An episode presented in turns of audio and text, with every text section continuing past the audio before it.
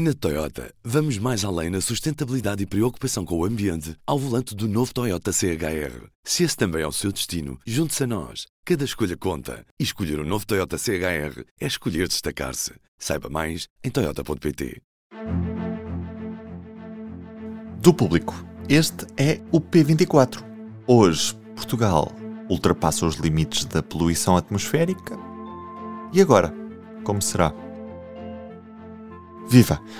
Portugal foi condenado pelo Tribunal de Justiça da União Europeia por não cumprir com as regras europeias sobre a qualidade do ar ao longo de 10 anos. Por cá foi ultrapassado o limite de concentração de dióxido de azoto nas principais cidades do país.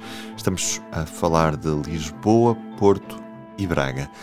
Este incumprimento não foi contestado pelo governo português, mas também não está de parte a necessidade de Portugal ter de vir a pagar multas que podem custar milhões de euros aos cofres do Estado.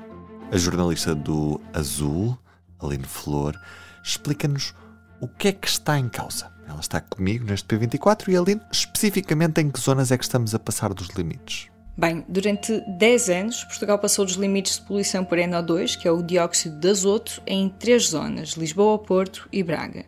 No Porto e em Braga, em alturas diferentes, houve cada um dois anos em que conseguiram ficar abaixo dos limites anuais, que são 40 microgramas de NO2 por metro cúbico. Mas Lisboa esteve sempre muito acima disso. E só em 2020, quando o país parou por causa da pandemia, é que ficou ali mesmo no limite. Uh, em 2015, a Comissão Europeia abriu um processo, chamado Procedimento por Infração, para chamar a atenção de Portugal que era preciso mudar isto, e em 2021, como as coisas não mudaram, a Comissão levou o caso ao Tribunal de Justiça e agora sai esta decisão. Uhum. E, e, é a primeira vez que, que acontece esta, esta alerta? Não, de todo. Uh, Portugal já foi condenado noutras questões ambientais, uh, mas nesta questão do NO2 em específico, este processo acontece porque não estamos a aplicar uma diretiva sobre qualidade do ar que foi aprovada em 2009, mas já antes disso Portugal chegou a ter um processo por não estar a cumprir a anterior diretiva sobre qualidade do ar, que já era dos anos 90. Aliás, Portugal também tem outros processos, neste momento por uh, matérias ambientais. Nós fomos espreitar a lista uh, e, e, vimos que atualmente temos 12 destes chamados procedimentos por infração, abertos pela Comissão Europeia. Entre eles, 5 já foram parar ao Tribunal de Justiça da União Europeia e destes cinco processos, Portugal foi condenado em quatro.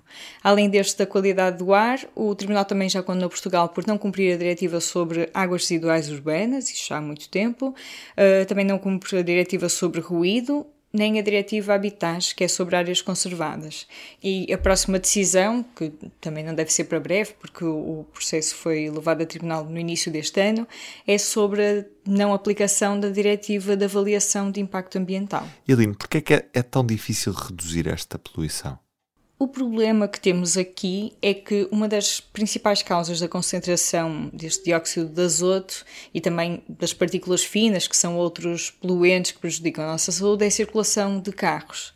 E como nos disse o Francisco Ferreira, da Associação Ambientalista Zero, as pessoas amam carros. e mesmo quem não ama o carro, muitas vezes depende dele na mesma, claro, porque sabemos que Portugal também tem falhas enormes na rede de transportes públicos, seja autocarros, metro, comboio, eh, barcos, etc. E depois temos cidades como Lisboa, em que há estudos que dizem que a poluição, por exemplo, na Avenida da Liberdade, que é onde há o, o, a estação de monitorização, é de tal nível que as grávidas têm mais risco de ter bebés com peso abaixo do normal uh, e em que há uma dificuldade enorme em aplicar planos de mobilidade suave, né? porque as pessoas acham que andar de carro é quase um direito constitucional. Ou seja, falta, com certeza, ação por parte das autarquias, mas também, uh, se não houver mudança de mentalidades, vai ser preciso quase coragem política para enfrentar este amor que nós também temos aos carros. Uhum. Sabemos que no futuro as regras vão ser mais apertadas. Bruxelas prevê isso mesmo. O que é que está previsto ao certo neste momento? Sim, a fasquia deve aumentar nos próximos anos, porque neste momento os limites de concentração de NO2, o tal dióxido de azoto no ar, foram definidos em 2009 na União Europeia, são de 40 microgramas por metro cúbico, não é? na média anual, só que em 2021 a OMS lançou novas recomendações que são de 10 microgramas por metro cúbico. Então, para responder a isso, a Comissão Europeia, que está muito empenhada no Pacto Ecológico Europeu, lançou uma proposta de revisão da diretiva e propõe 20 microgramas por metro cúbico. Entretanto, o Parlamento Europeu já disse que vai tentar negociar esse limite para os tais 10 microgramas recomendados pela OMS. E estamos aqui a falar de dióxido de azoto, mas nos limites para os outros poluentes, aquelas partículas finas, esquema é mais ou menos o mesmo.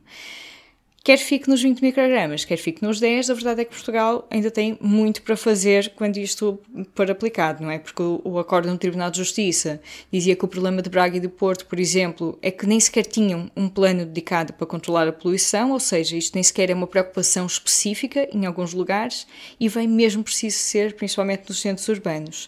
Uh, e depois temos dados, como os do relatório da Agência Europeia para o Ambiente, que mostra os valores que foram contabilizados nas nossas estações de monitorização da poluição do ar e metade dos sítios uh, estavam acima dos 10 microgramas e em 45 estações, 7 estavam acima dos 20 microgramas.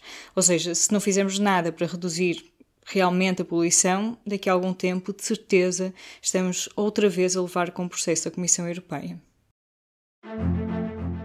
Ouvimos Aline Flor no dia em que o público traz para a manchete a baixa de taxa de esforço no crédito à habitação que só beneficia rendimentos mais elevados. E ainda a estreia do P2 Verão com João Almeida que pedala para suceder a Joaquim Agostinho como o melhor português de sempre. Eu sou o Ruben Martins, Aline Flor como convidada Ana Marques Maia fez a música do P24. Tenha um bom dia e uma boa semana. O público fica no ouvido. Na Toyota, vamos mais além na sustentabilidade e preocupação com o ambiente ao volante do novo Toyota CHR. Se esse também é o seu destino, junte-se a nós. Cada escolha conta. E escolher o um novo Toyota CHR é escolher destacar-se. Saiba mais em Toyota.pt.